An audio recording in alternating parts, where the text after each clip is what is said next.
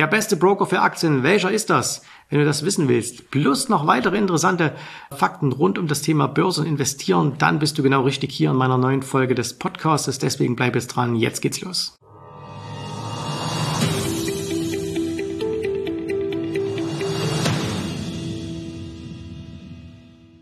Teil 2 Instagram QA und ich habe wieder ein paar spannende Fragen für euch. Wir fangen noch nicht mit der Broker-Frage an, sondern die schieben wir ganz zum Ende, sondern wir fangen mit einer anderen Frage an und zwar die kommt von Johannes.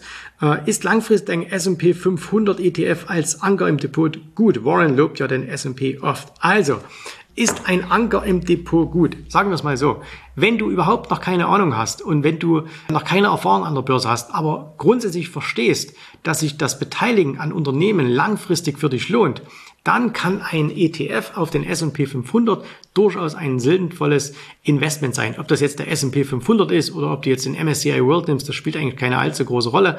Wichtig geht's ja nur, es geht ja nur darum, kaufe möglichst viele Aktien von Unternehmen.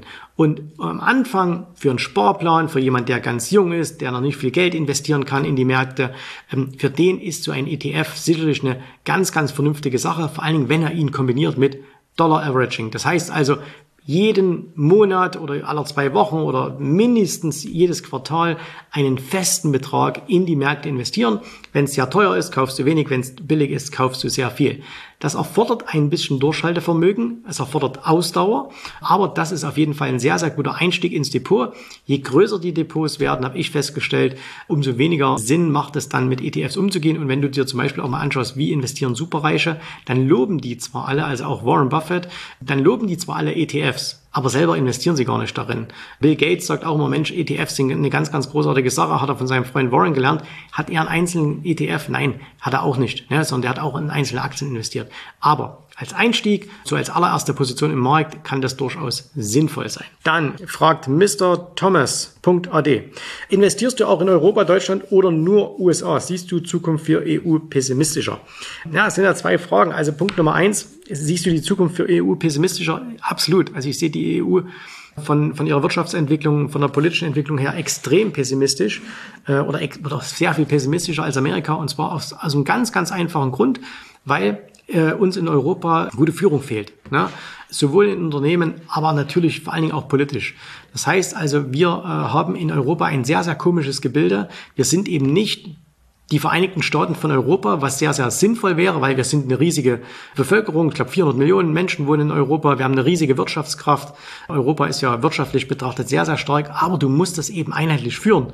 Und äh, das passiert eben nicht aus ganz, ganz verschiedenen Gründen, weil wir eben keine geborene Nation sind, wie jetzt beispielsweise die Vereinigten Staaten von Amerika. Und aus dem Grund, wenn du, wenn du keine straffe Führung hast, wenn du keine, wenn du keine wirkliche Zielvorgabe hast für so eine Riesenregion wie Europa, dann kommt eben am Ende nichts zustande und dann kommt eben nur Murks heraus. Und du siehst es ja, wir haben große Herausforderungen in der Welt und mit, mit was beschäftigen wir uns in Europa? Ja, also kannst du jetzt mal durchgehen, was sind so die Hauptthemen? Und das sind sicherlich nicht die Themen, die uns voran voranbringen im, im wirtschaftlichen Wettlauf. Äh, und ich sehe es jetzt einfach mal nur aus dem, aus dem Thema äh, wirtschaftlicher Wettlauf gegen zum Beispiel die Vereinigten Staaten oder gegen China.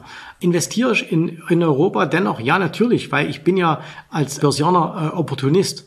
Und wenn es gute Gelegenheiten gibt in Europa, es gibt tolle Unternehmen in Europa, äh, dann kaufe ich die natürlich auch. Ich habe mir zum Beispiel jetzt gerade die, die Deutsche Telekom äh, näher angeschaut. Ne? Die finde ich äh, momentan ganz spannend. Ein ziemlich stabiles Geschäftsmodell. Der Chart sieht gut aus und äh, ja, ist die größte Telekom-Firma Europas. Also das macht schon Sinn. Und es gibt viele, viele andere tolle Firmen hier.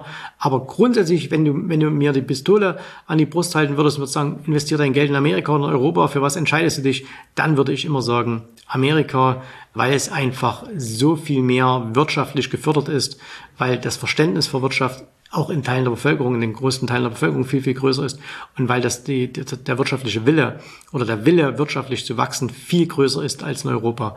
Als Börsianer musst du da einfach dahin gehen, wo dein Geld sich am schnellsten vermehrt und nicht dahin gehen, wo du wohnst. Ne? Also weg mit diesem äh, Home Bias, sondern eher dahin gehen, wo das meiste aus deinem Geld rauskommt. Nächste Frage. Wenn alle mit einem Panikabverkauf rechnen zum Ende des Bärenmarktes, kommt er dann noch? Naja, meistens ist ja so, das hat auch nochmal der Marx René gefragt, das ist glaube ich schon eine Frage, ne? Also, äh, wenn, wenn alle mit einem Abverkauf rechnen, kommt er dann, naja, ich glaube, der kommt dann immer später und, oder härter als gedacht. Einer der Sprüche, die ich für mich verinnerlicht habe an der Börse, Börse geht immer dahin, wo es am meisten Schmerz verursacht. Und momentan glaube ich gar nicht, dass es so ist, dass viele Börsianer tatsächlich mit einem Ausverkauf an der Börse rechnen, sondern viele sagen, ah, vielleicht sind wir ja schon unten, vielleicht sind wir ja schon unten. Und das heißt, überleg dir immer, wo liegt der größere Schmerz? Das heißt, wenn du dir eine Aktie anschaust, wenn du dir vor allen Dingen ein sehr heiß diskutiertes Thema anschaust, ne, so Hype-Themen, äh, nehmen wir mal jetzt an Krypto, wo ist da jetzt der größte Schmerz? Ist der größte Schmerz, dass Bitcoin jetzt steigen würde oder dass er fallen würde? Wo sind die Schmerzen größer? Meistens da, wo die Schmerzen größer sind, dort geht der Preis hin. Und deswegen rechne ich persönlich auch eher damit, dass wir nochmal einen, einen größeren Abverkauf am Ende bekommen.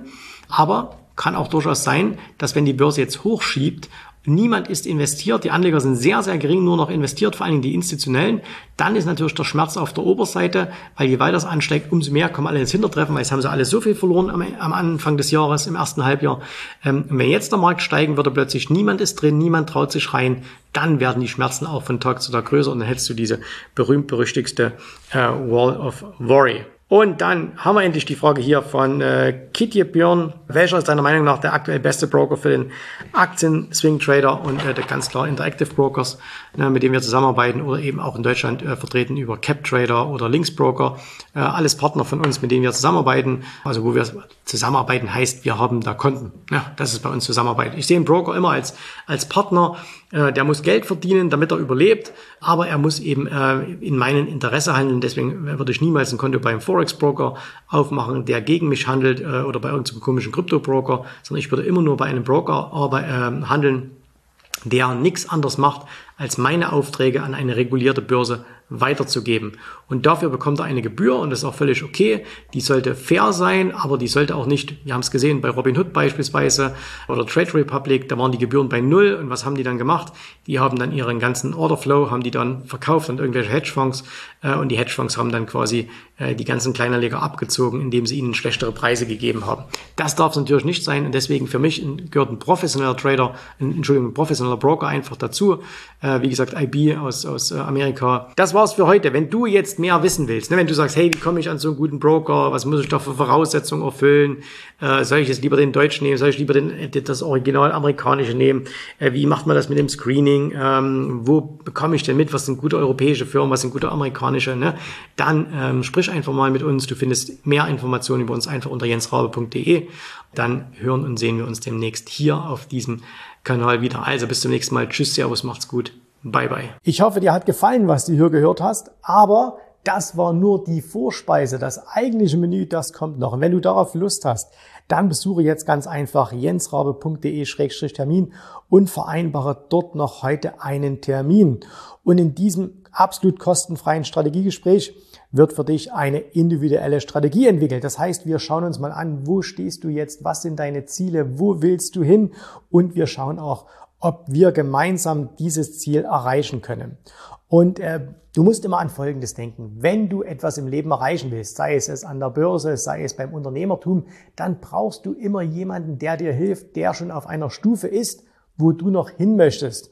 Und so wie jeder Sportler einen Trainer hat, so wie jeder erfolgreiche Selbstständige einen Mentor hat, so brauchst auch du an der Börse einen Mentor, der dir hilft, deine Ziele zu erreichen. In den letzten Jahren habe ich Tausenden von Menschen gezeigt, wie sie ein regelmäßiges Einkommen an der Börse erzielen, wie sie ihr Vermögen sichern können und auch du kannst das erreichen. Davon bin ich felsenfest überzeugt. Also, geh jetzt einfach auf jensrabe.de-termin und vereinbare noch heute deinen persönlichen Termin. Ich freue mich auf dich. Wir hören uns. Bis dahin. Tschüss, Servus, mach's gut. Bye bye.